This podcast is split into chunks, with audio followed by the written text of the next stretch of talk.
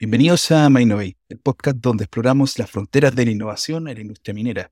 Les saluda Francisco Robina y Milo Nimet. Hoy contamos con una tremenda invitada, para variar, como siempre lo hemos hecho, contamos con Maybelline. Y en nuestra misión como podcast de pararnos en las tres patitas que son minería, innovación y tendencias, creo que hoy vamos a pararnos muy fuerte en las últimas dos patitas, que son innovación y tendencia. Maybelline tiene un amplio currículum que nos puede respaldar esto ella es ingeniera química de la Universidad Nacional Experimental Politécnica Antonio José de Sucre. Tiene un PhD en la Universidad de Chile. En su carrera ha sido asistente interna, profesora asistente de la Universidad Bicentenaria de Aragua, investigadora científica de varias instituciones, profesora asistente, investigadora postdoctoral y trabaja en el mismo centro que tuvimos un tremendo invitado en el episodio número 11, que es el AMTC, el Advanced Mining Technology Center, y actualmente se encuentra haciendo investigación postdoctoral en la Universidad de McGill. De hecho, Maybelline nos acompaña desde Canadá. Así que, Maybelline, ¿le hicimos justicia a tu presentación? Sí, bastante. Gracias, Francisco, por la, por la presentación y por la introducción. Sí, completamente válida toda la información que, que has dado. Simplemente quise un poco acotar la, el tiempo de experiencia que, que tengo en investigación aproximadamente 15 años trabajando en investigación científica, a pesar de que, como tú lo mencionabas, soy ingeniero de profesión, pero mi mayor um, eh, experiencia profesional ha sido en investigación científica. Desde hace, lo que les mencionaba, desde hace más de 15 años he trabajado tanto en tratamientos de agua, en producción de energía y en centros de investigación. Actualmente me encuentro en el trabajando, soy investigadora de la MTC en, la Universidad de Chile. Ahorita estoy, como tú mencionabas, en la Universidad McGill en Montreal haciendo una, una estadía postdoctoral complementaria a mi investigación allá en la, en la Universidad de Chile. Oye, yo me sumo al agradecimiento. Eh, muchas gracias, Maybelline, por estar aquí presente en el podcast. Eh, una de nuestras misiones es poder eh, conectar los distintos mundos y, y hacer notar que la minería es foco de innovaciones. Y en ese sentido, yo creo que tú eres un tremendo representante de, justamente eso. Así que me gustaría preguntarte una pregunta siempre clásica de nuestro podcast, que es ¿cómo llegaste a la minería? Ya, interesante. Realmente ha sido bien circunstancial mi llegada a la minería. Como les mencionaba, yo trabajo en investigación científica y mi esencia como investigadora ha sido promover y la búsqueda de dar soluciones innovadoras desde la ciencia a los problemas relevantes o los retos actuales que haya en el país. Mi mayor motivación siempre ha sido problemas medioambientales relacionados con tratamientos de agua, aguas contaminadas. He estado investigando bastante sobre degeneración de energía, ya que es un tema bien hot topic actualmente, ¿no? Y eso me ha llevado a adentrarme un poco o ir de la mano, ir acompañando toda esta investigación con la industria minera, ya que al ser el motor o uno de los principales motores económicos del país, llega un momento en que se hace imprescindible relacionar la investigación científica, la innovación con la industria minera, en este caso, para darle aportes y soluciones a tratamientos de agua, reuso, reutilización de sus aguas en su proceso y de cara a la estrategia nacional de, de descarbonización con la, la propuesta de esta transición energética, entonces voy de cara a ello con mi investigación científica y de esa forma he llegado al contacto con la relación con la industria minera. Mira, es algo que la verdad se repite bastante muchos de nuestros invitados, incluso yo, he llegado de forma, digamos, accidental a la minería. Y eso e, es, prueba de que esta industria es un motor que necesita perfiles diversos, que necesita conocimientos muy específicos, pero también de campos muy abiertos. Y, qué bueno que lo que mencionas tú de que tu investigación en el fondo es aplicada y es aplicada a este motor económico, motor de desarrollo, motor de innovación que se transforma la minería que tiene un montón de desafíos. Uno de ellos es efectivamente el acceso al agua, el tratamiento, el reuso de, ese recurso hídrico tan escaso, sobre todo en las zonas donde se ubica la minería en Chile y en la región, que están ubicadas principalmente en las zonas más áreas del planeta. Así que es súper interesante, digamos, tenerte a ti investigando, estar trabajando en, en, generar nuevo conocimiento, en generar nuevas tecnologías, nuevas innovaciones que permitan, en el fondo, maximizar el uso de este recurso tan escaso. Sí, es que ah, es, como tú mencionas, actualmente contamos a nivel mundial o a nivel global con dos problemáticas o estamos buscando soluciones a dos problemáticas bastante relevantes. Una es la escasez de los recursos hídricos. Sí, ese es tema principal a nivel global. Y el segundo es la, la transición energética.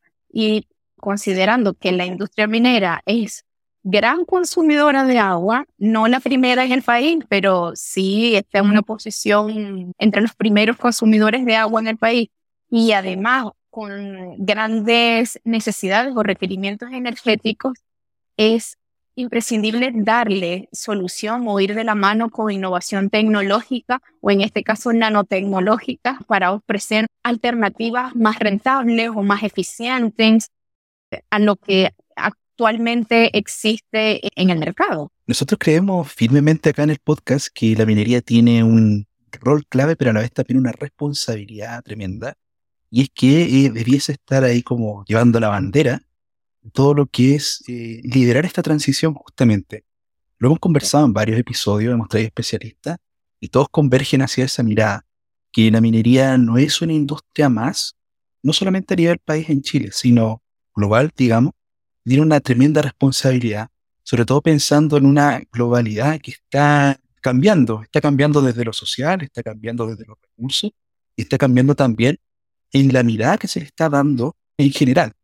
Y nosotros como podcast te comentamos ahí, Marilyn, hemos tratado de ir cambiando esta mirada y por eso es que traemos especialistas y queremos que nos cuenten qué hacen, cómo aportan a la industria. Y en este sentido hemos visto que tú hace poco te adjudicaste un proyecto semilla con alto foco en la innovación en la industria minera. ¿Podrías contarnos un poquito más de ese, de ese proyecto, Maybelline? ¿Por qué se aterriza directamente en la minería? ¿Qué impactos o posibles beneficios puede tener? ¿Cómo puede llegar a revolucionar? ¿Y dónde, en qué punto de la cadena productiva está pegando más fuerte? Sí, sí, por supuesto. Antes de, de contestarte esta pregunta, quería complementar un poco lo que mencionaba sobre el aporte de la industria minera en, en, toda esta transición energética. No es solamente un consumidor, Sí, es claro que es un gran consumidor de energía eléctrica, pero además es uno de los motores que está impulsando esta transición, aunque parezca contradictorio, ¿no? Este, lo que es la, minería del cobre, la minería del litio, son recursos claves para llevar a cabo esta transición energética, ¿sí? Pero no podemos hablar de que sea pionero o de, de todo el aporte que puede ofrecer a esta transición energética si no va de la mano o si no va acompañado de que la misma industria minera se convierta en una industria más sostenible. Así que, o sea, tiene que ir de la mano el, el beneficio que ella está otorgando con lo que está respondiendo. Deberían ir de la mano. Y bueno, sí, con respecto a, a tu consulta, me adjudiqué un proyecto semilla, que realmente son fondos dados por, por el mismo centro donde trabajo, un centro el, por la MTC, el proyecto Semilla es un proyecto de precisamente de difusión para llevar, en mi caso propuse llevar a, lo que es niños, jóvenes y, público no especializado este tema de nanotecnología en la, en la, sustentabilidad desde un punto de vista minero, desde la minería, ¿no? Entonces, ¿qué se propone? Este precisamente dar a conocer o hacer consciente, hacer una popularización de la ciencia, de la ciencia y tecnología empleando estos nanomateriales desde una, desde una visión sustentable, ya sea en el tratamiento de agua o generación de energía, para llevar a cabo este conocimiento a estos niños, a estos jóvenes, despertando su interés en precisamente en estas carreras STEM, que es súper necesario actualmente, porque hablamos en principio que sabemos que la industria minera no solamente lidera o es motor económico del país, sino que también lidera o es parte fundamental de esta, de esta transición energética. Pero si queremos hacer una buena minería, necesitamos también contar con personas que estén formadas para llegar a, hacer esa buena minería. Y viene desde la motivación, ¿no? Porque cada vez lo podemos ver en la facultad, cada vez son menos las personas o los jóvenes que están interesados en estas carreras. Entonces, el motivar a los niños, a los jóvenes, a que vean la, la, ciencia, la tecnología, su aporte en la sustentabilidad y su aporte en la minería, lo vean como algo cercano, además como algo fácil. A veces nos mencionan el término nanotecnología y pensamos que es algo irreal, que es algo como que, como que existe en otro planeta, ¿no? Que no es tan fácil eh, de alcanzarlo. Y no, es algo que tenemos bastante a la mano, es bastante asequible llegar a, a ello. Y, y esta es la motivación que se quiere hacer llegar a las personas o a los jóvenes y niños popularizando la nanotecnología. En este caso, este proyecto Semilla va de la mano con un proyecto Fondesit, que son fondos de ANIT, de la Agencia Nacional de, de, Investigación, que me, que me adjudiqué también hace poco, que es precisamente de producción de hidrógeno verde a partir de energía solar. Pensando en todo el tema relacionado con la transición energética, la producción de hidrógeno verde, utilizando como fuente de energía energía solar o energía proveniente del sol, del cual además Chile es pionero, lo podemos categorizar o catalogar entre uno de los primeros lugares a nivel mundial por, por, por, su, por, su posición geográfica privilegiada, ¿no? Teniendo en consideración que el norte de Chile, el desierto de Atacama, es una de las zonas, si bien es cierto, más áridas del mundo, pero también con mayor radiación solar.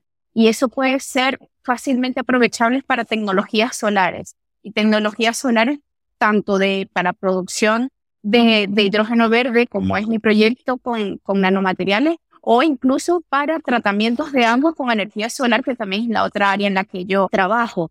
Entonces, el mayor aporte va en, en esas dos aristas, en trabajar con nanomateriales, que diseño a medida según la aplicación en la que quiera utilizarlos, ya sea para remediar eh, aguas contaminadas, ya sean aguas contaminadas naturales o aguas, aguas provenientes de ríos, aguas superficiales o aguas subterráneas, o también aplicándolos a la industria minera. Hemos trabajado con efluentes mineros, dándole solución, eh, removiendo algunos de los metales pesados o algunos elementos que, que pudieran interferir cuando esta agua es reusada en los procesos. Entonces, con estos nanomateriales, energía solar, logramos remover o transformar la especie química de estos elementos, llevándolos a algunas de, de menor toxicidad o simplemente capturándolos, da, entregando un agua con la química necesaria, la química apta para que sea usada nuevamente en, en, en los procesos en la industria o remediando agua, dando solución a aguas naturales, subterráneas o, o superficiales. Eso por un lado. Y por el otro lado, la, la, generación de hidrógeno verde a partir de la rotura o la descomposición del agua, el water splitting. La separación de la molécula, ¿cierto? Liberando el hidrógeno y el oxígeno, normalmente a través de electrólisis. Sí, normalmente se usa la electrólisis. Sin embargo, la electrólisis, eh, para mí, mi, mi opinión muy personal, es un proceso bastante curioso cuando queremos generar hidrógeno para producir energía, para producir electricidad, pero en la electrólisis es un proceso que requiere mucha electricidad. O sea, requiere electricidad para poder hacer este rompimiento de la molécula de hidrógeno con los electrodos. Entonces, por eso mi propuesta va de la mano con no usar electrólisis, no usar estos electrodos, sino emplear la luz solar como fuente de energía para que los nanomateriales, que son unos óxidos semiconductores que utilizo eh, se encarguen estos nanomateriales de hacer este rompimiento de la molécula de agua. Entonces nos liberamos del proceso de, electrólisis o de fotoelectrólisis, que es lo que se está usando también muy recientemente, siendo la, parte, la energía que, provee a esta reacción electroquímica proveniente de de la energía fotovoltaica. Nos libramos de todos estos equipos robustos y de utilizar dos procedimientos en uno simplemente utilizando luz solar y un nanomaterial que me hace el mismo trabajo, podemos romper igual la molécula de agua y obtener hidrógeno y oxígeno de forma separada. Oye, Maybelline, a mí me parece fascinante, la verdad, porque efectivamente es un approach muy novedoso, muy innovador, que hoy en día creo que quizás viene a resolver un poco los desafíos que tiene el hidrógeno verde, porque la gente yo creo que se pregunta eh, por qué el hidrógeno verde no se ha masificado. ¿Y por qué hoy en día estamos hablando quizá de la electrificación a través del uso, por ejemplo, de baterías, en vez de eh, el uso del hidrógeno verde? Entonces, ¿cuáles crees tú que son las causas de por qué no se ha masificado? O quizás cuáles son los principales desafíos que se tienen que vencer para que se pueda lograr esta masificación de estas nuevas tecnologías? Sí, en el, caso del hidrógeno verde, primero usa agua como fuente principal para obtener el hidrógeno verde. Ya por allí puede ser también un tema de, de, discusión dependiendo del punto de vista, ¿no? Ya que se está innovando también con, no necesariamente utilizar agua pura, ¿sí? Por llamarlo de esa forma, para hacer este proceso de rompimiento de, la molécula de agua para obtener el hidrógeno, sino que hay innovación con el uso de agua de mar o mi propuesta va a usar estas mismas aguas contaminadas o, aguas de, de, de, estos efluentes mineros que son, digamos, inservibles para ciertos usos, que es difícil volver a reusarla e incorporarla de nuevo en ciclo, precisamente por esta química complicada que tiene. Yo propongo usar de cierta forma este tipo de aguas para hacer esta generación de hidrógeno, este rompimiento de las moléculas de hidrógeno y eliminando también este proceso o esta necesidad de generación eléctrica para que se lleve a cabo esto con el uso de energía solar. Pero ¿qué sucede acá también? Que los rendimientos no son tan altos. Entonces, es cierto, es más sostenible, es menos, son equipos menos robustos, es un proceso más sencillo, utilizando solamente nanomaterial o un material acorde con las propiedades específicas, luz solar, pero obtenemos menos rendimiento.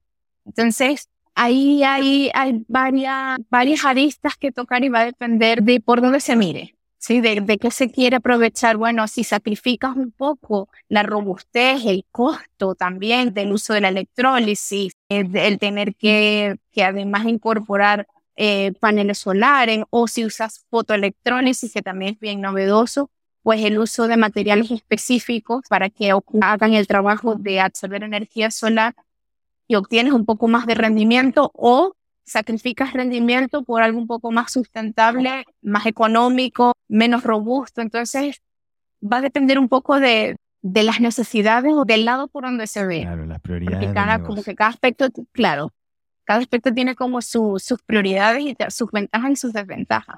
Ha tocado dos puntos que son tremendamente relevantes y pensando en nuestra audiencia, efluentes mineros.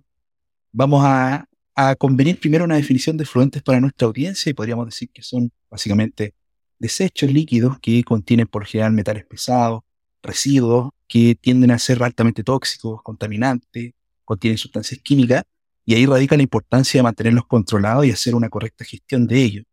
¿Por qué? Porque le damos esta mirada de sustentabilidad y sostenibilidad al negocio minero, le damos fuerza desde esa arista si controlamos los, los efluentes. Y claramente un control de desechos tiene un valor tremendo a la, industria, hoy pensando sobre todo en esta transición. Y el otro concepto que tú comentabas, eh, Maybelline, nanopartículas. Es un concepto que, suena de repente medio lejano, pero quizás teniendo a la experta podemos aprovechar de que nos cuente qué son estas nanopartículas, cómo funcionan, justamente cómo tu investigación utiliza las nanopartículas y cómo aporta a, este negocio. Creo que es súper interesante aprovechar este espacio para que lo veáis.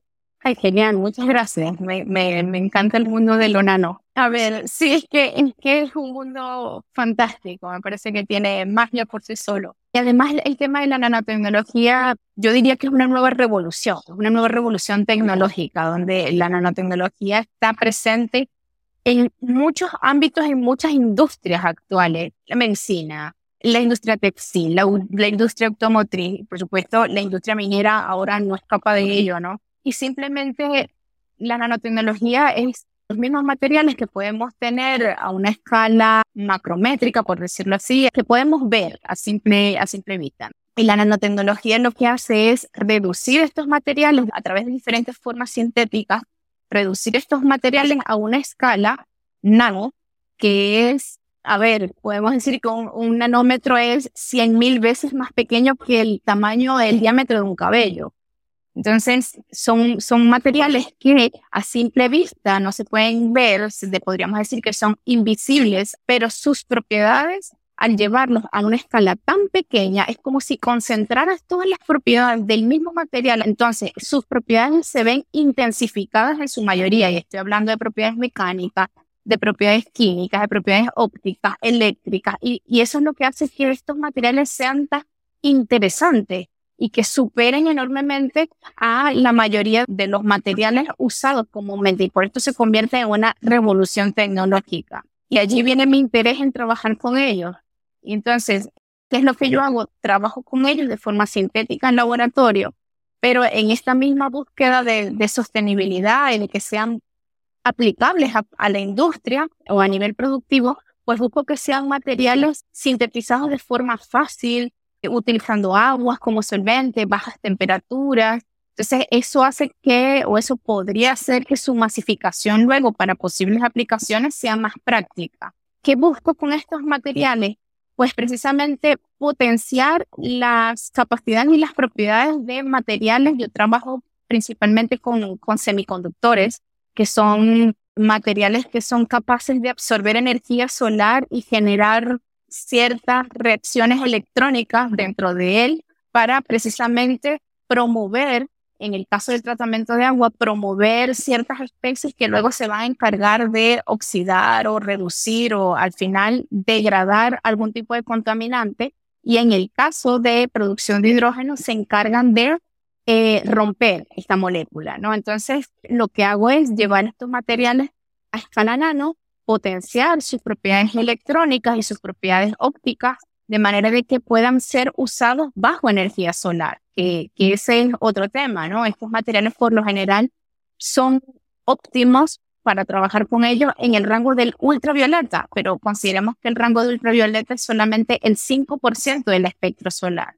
Entonces estamos desperdiciando todo el rango visible, que es aproximadamente 45%, y todo el rango infrarrojo. Entonces la idea es modificar los materiales de diferentes maneras, con diferentes formas, de manera de que estas propiedades puedan hacerlas óptimos para que sean usados bajo luz, luz solar, que, que puedan ser expuestos a luz solar y puedan trabajar en este rango de energía. Y bueno, e, es interesante porque a partir de ellos podemos promover y mejorar las reacciones catalíticas o en mi caso fotocatalíticas para estos ámbitos de, lo que, de los que hemos hablado. Oye, entonces, a ver si te entendí bien. La nanotecnología entonces sería como la biotecnología a, los seres vivos, pero la nanotecnología es hacia las moléculas inertes, ¿cierto? A ver, hacia las moléculas inertes o más bien eh, la nanotecnología es hacia todos los materiales como tal pueden llegar a, escala nanométrica, a, ser escalados o, mejor dicho, miniaturizados a escala nanométrica. La, mayoría de las propiedades de los materiales nano están potenciadas, por ejemplo, con mayor dureza, con mayores mejores propiedades mecánicas, mejores propiedades electrónicas. Y todo esto, el, el llevarlo a ese tamaño, lo que hace es promover todas estas propiedades intrínsecas que tenga cualquier, cualquier material. Y de allí viene este interés porque es como un boom. La, nanotecnología ha sido últimamente como un boom de, de uso, pero más que por moda, es precisamente por su mejoramiento, por el mejoramiento que tiene en estas aplicabilidades. Con respecto a lo que, a lo que mencionaba un poco Francisco sobre, sobre el tema de, del aprovechamiento de estos efluentes, de los elementos que se encuentran en estos efluentes, es importante que además de que, de que podemos tratar estos efluentes, estas, estas aguas, en el caso de aguas mineras, si, si hablamos de efluentes mineros, además de, tratar estas aguas para eliminar ciertos elementos que contaminan y otorgarle las condiciones químicas adecuadas para que pueda ser aguas reusables, ya sea en los procesos mineros o nosotros hace poco trabajamos en un proyecto donde llevábamos estas aguas de, de estos efluentes mineros a estándar de aguas de riego. Entonces es darle otro uso a estas mismas aguas que quizás es más difícil eh, llevarlas a los procesos o reincorporarlas a los procesos mineros, pero podríamos darle otro uso. Entonces, con los nanomateriales podríamos hacer eso. Uno, o llevarlo a hacer tratamientos de descontaminación, pero también podríamos con ellos hacer tratamientos o procesos de recuperación de elementos valiosos o, recuperar elementos de ellos. Por ejemplo, hace poco trabajé con algunos nanomateriales en los que colocábamos distintos materiales en una misma columna y cada material tenía una afinidad distinta. Entonces podríamos hacer pasar un efluente que tenga distintos tipos de elementos, de ya sean metales níquel, cobre, cobalto, molibdeno, con tierras raras incluso europeo, itrio, y hacer pasar esta, este fluente, esta agua por la columna y cada uno de los nanos va absorbiendo alguno de los metales de acuerdo a la afinidad que tú le hayas diseñado y otorgado. Entonces, claro, luego puedes separar fácilmente cada uno de los materiales y por otros tipos de procesos de extracción recuperas cada uno de estos elementos que deseas. Entonces, le otorga también valor agregado porque no solamente es un agua que pueda ser reusada, sino que podríamos aprovechar para recuperar elementos que están allí quizás en concentraciones no tan altas, pero que igual otorga un, valor económico podrían ser usados incluso para otros procesos o para, para fabricación de otros materiales. Resumiendo entonces, podemos decir que este fascinante mundo de la nanotecnología potencia entonces las propiedades de materiales. Todos los materiales pueden ser llevados a esa escala. Y en tu investigación tú generaste una sinergia justamente con el tratamiento de agua y recuperación de metales. Eso podríamos decir que es un resumen bastante rápido de todo lo que nos han mencionado y creemos que es tremendamente relevante y efectivamente tú mencionaste algo que es tremendamente importante y es el valor añadido. Creemos que en la minería tenemos todos los días muchas oportunidades para generar valor añadido, pero dado que es un, negocio en el que justamente, y mira qué paradójico, es de gigantismo, hablamos de tremendos camiones que están explotando en minería a cielo abierto, solo las 400 toneladas la tolva, ya estamos hablando de tamaños tremendos, y tú mencionaste algo también ahí, eh, súper relevante, que son las carreras STEM. Pensando en nuestro público, estas carreras STEM son las que están focalizadas en ciencias, tecnología, ingeniería y matemáticas, y entonces, para entender lo que tú estás haciendo con este último proyecto Semilla, tú estás ya generando una difusión masiva para que justamente este tipo de tecnologías no estén tan escondidas detrás de la cortina, se puedan visibilizar y partiendo desde esa visibilización, efectivamente podríamos generar mayor adherencia desde los estudiantes que están entrando a la carrera. Lo conversamos también justamente con, con Humberto, con tu colega, lo conversamos con otros invitados, efectivamente cada vez más hay una tendencia a la baja, no solo hacia la minería, sino a la ingeniería en general. Pareciera ser que hay una, una tendencia a otros intereses y quizás tú estás abriendo una brecha que podría revolucionar el futuro de las carreras que se, que se pueden elegir en, en, las futuras generaciones, porque no está muy claro cuáles son los intereses, pero sí está claro que al parecer lo que más llama la atención son resultados rápidos y pareciera ser que la nanopartícula, la nanotecnología genera resultados rápidos. Pero ¿cómo es la escalabilidad de esto? ¿Es fácil escalarlo a procesos que son como los mineros, por ejemplo? ¿O cuesta escalarlo? ¿Es algo que se está desarrollando? Yo creo que eso es uno de los principales desafíos, Francisco. La, la escalabilidad de los... más que la, la, escalabilidad es la masificación. Yo he trabajado con... con tenemos un, un nanomaterial que, que yo le llamo un nanomaterial estrella. Ha sido validado en procesos de, remoción de arsénico, que es un, elemento tóxico, carcinogénico, bastante relevante para el país, ya que está presente en las aguas naturales, simplemente por la geografía o por, las condiciones geográficas o rocosas de, Chile, se encuentra en altas concentraciones y es un elemento que es normal por la, por la Organización Mundial de la Salud para, para agua, agua de consumo, para agua potable. Pero además eh, estos afluentes mineros de los que hablábamos también contienen este elemento. Entonces, creamos un material que es capaz de transformar el arsénico en una especie menos tóxica y al mismo tiempo capturar esa especie menos tóxica. Y es, eso ha sido majestuoso este material o esta propuesta tecnológica, ya que este, este mismo proceso es hecho a escala industrial, pero necesitas, requieres varios procesos para alcanzar los mismos estándares. Aquí ofrecemos a partir de un nanomaterial y luz solar el mismo resultado, ¿no? Un agua con calidad de estándar de agua potable que es menor a 10 partes por billón. Cuando las aguas del norte de Chile tienen, alcanzan los, las 5.000 partes por billón y los efluentes mineros que hemos trabajado llegan hasta los 30.000 partes por billón. Entonces es bastante relevante. Pero ¿qué pasa? Es un material fantástico y mágico para este propósito, el que he ido trabajando en su diseño para escalarlo desde una síntesis muy pequeña a una síntesis mediana, a una síntesis un poco más grande, en la que hemos podido trabajar ahora con una, una, planta escala piloto que, está instalada, que estuvo instalada en la, en la zona de Socaire, en, el, en Atacama, donde la producción ya era más grande, más masiva. Sin embargo, todavía no, no podemos llegar a la escala de producción, pero considerando que nosotros trabajamos desde la investigación.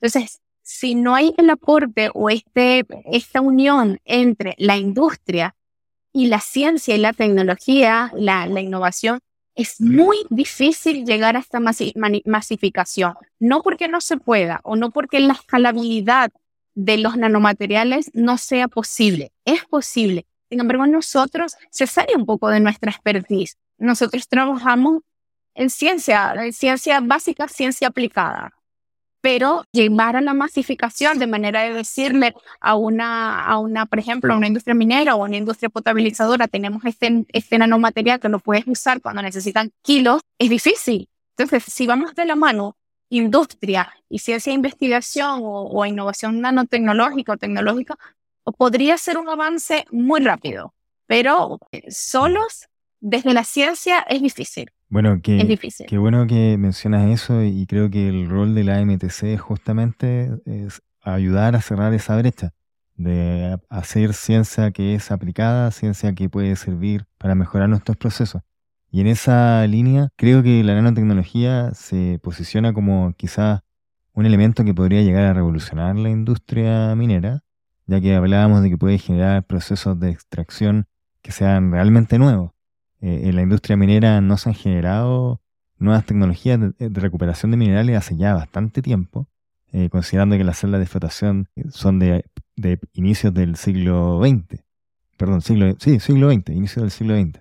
Pero también eh, genera bastante amenaza. Hace mucho tiempo, quizás unos 10 años atrás, se habló mucho de una nanopartícula que era el grafeno, que decía justamente que prácticamente iba a reemplazar el cobre por sus propiedades de superconductor, pero vemos que el tiempo ha transcurrido y esa amenaza eh, no se ha materializado. Entonces, ¿cuál crees tú que va a ser el rol de la nanotecnología? ¿Puede ser este elemento mágico que nos abra nuevas posibilidades de producción? ¿O puede también ser esta arma de doble filo que genere una amenaza a la industria eh, de la región? No, definitivamente es y va a ser un, aporte en la, en el caso de la industria, si nos enfocamos en el caso de la industria minera, siempre va a ser revolucionario para mejorar algunos de los procesos existentes o aportar novedades. ¿sí? Por ejemplo, muchos de los sensores están siendo ahora investigados y aplicados a partir de nanomateriales, precisamente porque te dan una respuesta más rápida, tienen mayor sensibilidad, lo que da una, una respuesta mayor. El sensor lo que hace es que eh, capta, por ejemplo, la presencia, si hay gases tóxicos, él capta la presencia de él y da una señal, emite una señal. Eso es, es, lo, que, es lo que hace el sensor. O en el caso de los metales, él capta la, la presencia del metal, incluso las concentraciones, y te otorga una señal sobre eso. Entonces, eh, estos nanomateriales están haciendo revolución también en la parte de los sensores que están siendo muy usados en la industria minera para dar rápida respuesta a captación de gases contaminantes o de estos metales, de las concentraciones de ciertos metales. Además, los nanomateriales aportan solución están siendo usados en muchas de las componentes de las piezas mecánicas de, muchas de las partes empleadas en la industria, ya que ofrecen mayor resistencia, mayor dureza y, por supuesto, en la parte de remediación ambiental, por supuesto, para eliminación de ciertos elementos y contaminantes en las aguas para poder ser reusadas y también eh, están siendo usados y, creo que esta parte es bastante novedosa y bastante prometedora, que es la, de, la posible recuperación de elementos valioso. Actualmente yo estoy incursionando en este interés que tengo en la, producción de energía y sobre todo empleando energía solar como fuente renovable para esta transición energética. He estado trabajando últimamente junto a dos compañeros. Eh, he diseñado un, un, nuevo nanomaterial y junto a la experiencia que tienen estos colegas, hemos diseñado un recubrimiento a escala nanométrica que podemos utilizar sobre los paneles solares para alargar la vida útil de estos paneles y además que sean que tengan propiedades autolimpiantes, o sea, la industria emplea muchos recursos en la limpieza semanal de estos paneles, porque al estar sucio reduce la eficiencia energética de los paneles. Pero además, este recubrimiento que nosotros estamos diseñando, hemos diseñado, no solamente tiene propiedades autolimpiantes, sino además propiedades bloqueadoras de los rayos solares con ciertas longitudes de onda que hacen que se degraden algunos de los componentes de los paneles. Entonces, estamos ofreciendo un nuevo producto que promete no solamente aumentar la eficiencia de los paneles, sino alargar su vida útil. ¿Y, y por qué hago la mención acá? Porque justo en esta transición energética, la industria minera está apostando por obtener energía a partir de paneles solares, pero estos tienen una vida útil también bastante limitada por estos problemas que les estoy diciendo, sobre todo en el norte de Chile que tenemos gran radiación o un porcentaje de radiación ultravioleta bastante alta, bastante porcentaje de radiación ultravioleta. Entonces, esto es una alternativa también y es algo bastante novedoso tanto en el país como en Latinoamérica. Hasta ahora no existe un, un un nanomaterial similar, por lo menos en Latinoamérica, que ofrezca estas características y este uso a los paneles solares.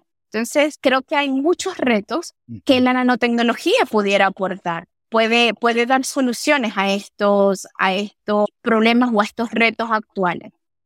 Y bueno, por eso hago la mención de esto último, la nanotecnología aporta. Yo creo que es más poder, que poder ser un, un competidor con ciertos procesos o ciertas tecnologías o con ciertos mercados, siempre va a aportar. Siempre va a aportar porque, porque está revolucionando. Lo que hay que tener cuidado es cómo obtenemos esos nanos, ¿no? Porque así como podemos aportar en, en muchos ámbitos hacia unas aplicaciones sustentables, su obtención puede ser no tan sustentable. Entonces, creo que darle una mirada a cómo tenemos estos materiales y que sea, como les mencionaba, que su proceso de obtención sea lo más verde posible, pero que además tengan una mirada a una fácil masificación, es importante. Correcto. Entonces podríamos responder que la nanotecnología es un habilitador para esto que menciona. Maybelline, queremos agradecer tu presencia. Eh, hemos hablado de nanotecnología, y podemos decir incluso que mejora esta información por el tema de los sensores que nos decía, y genera nuevos materiales con mejores propiedades, tiene muchas oportunidades de desarrollo. Hemos hablado de investigación aplicada, por sobre todo de tratamiento de agua, recuperación de metales, e incluso aterrizamos un poquito en la eficiencia energética, hablando de eh, la energía solar. Honestamente, le queremos agradecer en nombre de, de eh, ha sido un capítulo de mucho aprendizaje en lo personal. Estoy seguro que para mí lo también. Siempre nos ha llevado muchas sorpresas de nuestros invitados, para nuestra audiencia ni hablar. Así que en nombre de Mainovate te queremos agradecer tu presencia y te dejamos este último espacio, Maybelline, si quisieras dar algún mensaje a nuestra audiencia, a quienes nos van a escuchar. Entonces, si quieres eh, mencionar algo de tu investigación o lo que quisieras comentarnos, este es el espacio para hacerlo. Bueno, me, me tomo el espacio para felicitarnos por el programa. Creo que va, va de la mano con, con una de las aristas en las que yo también estoy actualmente, que es tratar de difundir esto, ¿no? En este caso, ustedes trabajan o están tratando de hacer difusión a partir desde una mirada de la minería de la forma de una forma sustentable, de una forma aplicable, dar una respuesta o una visión también más verdadera y más cercana de lo que es la minería, mientras que yo trato también de hacer una difusión de todo lo que es la nanotecnología, dando respuesta a una sustentabilidad hacia la minería también. Entonces creo que, creo que la labor que ustedes están haciendo es magnífica, esta llegada que están teniendo, la, la aplaudo, la felicito, espero que continúe este crecimiento en estos programas de difusión que se están haciendo desde distintos ámbitos, pero que al final nos lleva a todos a un mismo punto, ¿no? Y creo que llegar a los jóvenes estudiantes es clave para, para poder llegar a esa minería o a, esa industria minera de calidad que queremos, ¿no? Así que la formación es imprescindible, pero la formación en parte viene por una buena motivación. Y estos canales y este tipo de formación influyen en esa motivación. Así que, así que yo los felicito y les doy las gracias también por hacerme partícipe de, de este medio, ¿no? De este canal para hacer llegar un poco la experiencia que podemos tener al hacerla más cercana. Que, no se vea, que, que el público no lo, no lo sienta como lejano. Me sumo también al agradecimiento. La verdad, yo aprendí un montón y me gustaría que nos sorprenda en el futuro leyendo tus investigaciones, viendo los nuevos materiales que vayas a generar, todo ese valor que vayas a ir descubriendo en este mundo que conocimos el día de hoy, que son las nanopartículas. Así que de nuevo, muchas gracias. Gracias a todos los que nos escuchan y les recordamos también, por favor, eh, compartir y para que esta, este canal llegue más lejos y más personas puedan acceder a esta información y derribemos estos mitos que existen en torno a la minería y demos a conocer que es una industria sustentable, innovadora y que está llena de oportunidades para personas que tienen muchos distintos perfiles, como los que hoy en día conocimos aquí con Maybelline. Y bueno, eh, les acompaña, como siempre, su host, Francisco Rubina y Milo Nimera, y nos vemos en el próximo episodio.